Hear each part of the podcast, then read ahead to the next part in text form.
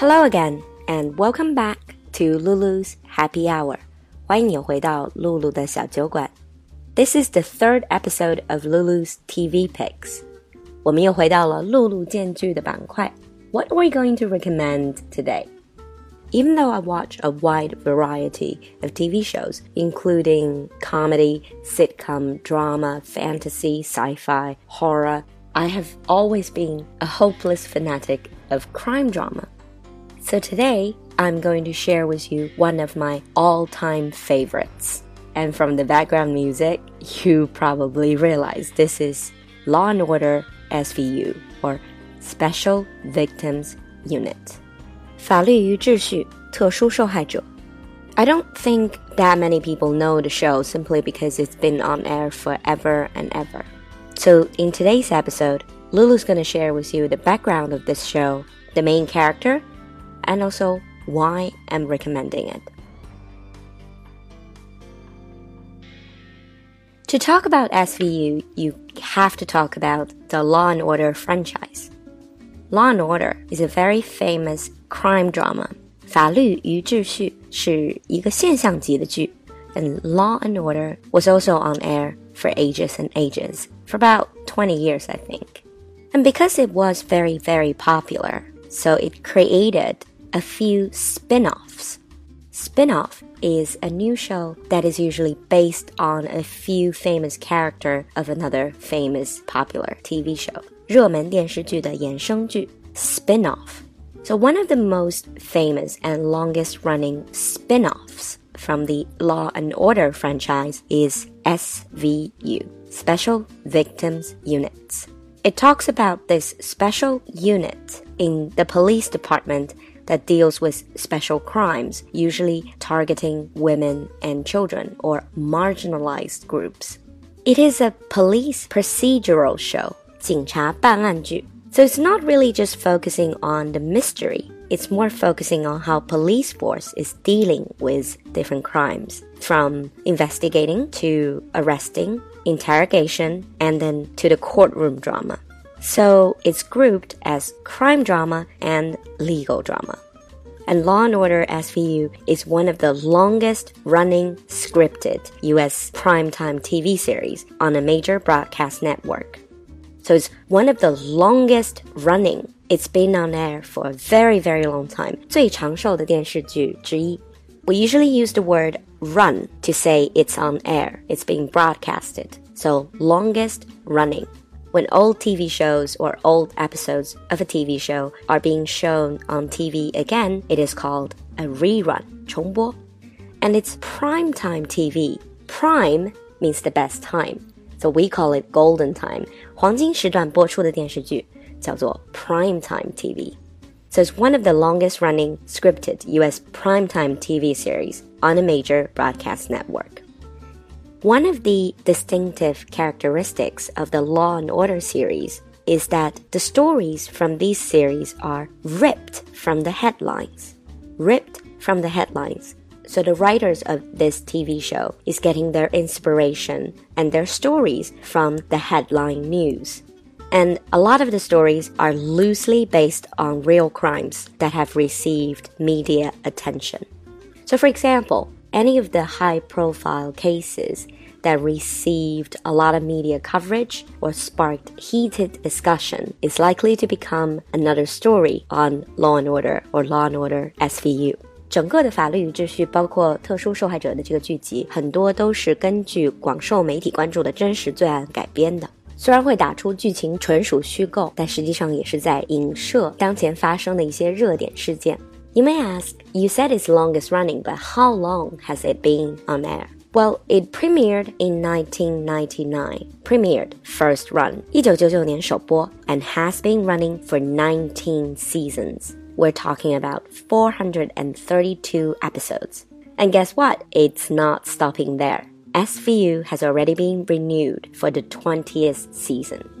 One of the reasons why I like it so much is because one of the main characters, Olivia Benson, starring Mariska Hargitay, Olivia Benson started off as a female detective, and through these 19 seasons, she got promoted to sergeant and then to lieutenant. So, detective, 警探 sergeant 警司 and then to lieutenant 警督.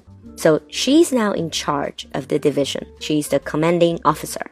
Now, unlike a lot of the TV actresses, she is very genuine. She looks very approachable, down to earth, realistic. So she started off at the age of 35 and she's now 54. So think about it over these 20 year span. You grow with her by watching her and you see her go through ups and downs and how she developed as a professional and also how she developed as a woman. Mariska Hargitay. Because of her amazing portrayal of the character, her amazing acting, she received a lot of nominations for different awards. Nomination, 提名 for example, she has been nominated for the Outstanding Lead Actress in a Drama Series category eight years in a row. Outstanding Lead Actress. 杰出女主角. And she won an Emmy and a Golden Globe. 也是获得了艾美奖和金球奖. But apart from the main character, why do I recommend this show? Well, first of all, it's very high production value, so it's professionally made a lot of the episodes alone can turn into a mini film. It has gripping storylines. Gripping means it grips you, it makes you want to keep watching it. And in terms of language, you can see a really wide range of language registers and accents. 有各种的语域和口音 you get to listen to a diverse group of people and hear how they speak. From the homeless people to celebrities, people from really influential background. You hear from police talk to courtroom, so how lawyers and judges talk.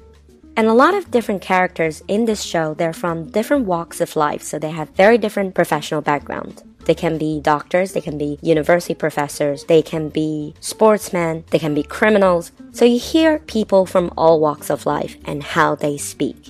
Not to mention, it is mainly taking place in New York, so you hear so many different English or non English speaking accents. I wouldn't say it's a good material for you to follow and copy the accents, but it's certainly very good as an exposure. 虽然不是好的跟读和模仿的材料，但是可以帮你最大限度的接触到不同阶级、不同职业以及不同口音的输入。In addition, it talks about a lot of topical issues and it offers different perspectives. The more you watch it, the more you think there is not just black and white. There's a lot of gray area and things can be perceived from very different angles. And of course, for those of you who are interested in the legal system in United States, this series certainly offers you a peek into the legal system. However, because it is not a light-hearted comedy or a documentary, a few little reminders so that you can stay cautious if you choose to watch the show. 但是关于这部剧集，露露想提醒你注意的是，First of all, it is for mature audience it's for mature audience, so it's for adults. I really wouldn't recommend this to very young viewers. And usually they would say viewer discretion is advised. 请酌情观看 usually means it contains strong language or it contains really controversial issues. In terms of language, it can also be very heavy on police lingo or slang, so it could be a bit difficult for people to understand. 因为很多警戒的行话和俚语 police lingo or police slang. So it can be quite difficult to understand. And of course, the third thing for viewers is it is about highly controversial and often very heavy issues, including racism, sexual assault, child abuse, HIV. I have friends who told me they cannot binge watch SVU. They cannot watch like three episodes in a row because it gets them super depressed. Personally, I am fine, but the reminder is it is often about heavy issues, so it might cause emotional stress if you really get into it. But even with all the reminders, to me, it is one of the best shows I have ever watched, especially in the crime genre. So this is my recommendation for the day. Law and Order SVU. If you're interested in crime or legal drama, if you're interested in discussion of controversial issues, if you're not afraid of getting a little bit depressed, and then if you enjoy a good storyline, I highly, highly recommend this show.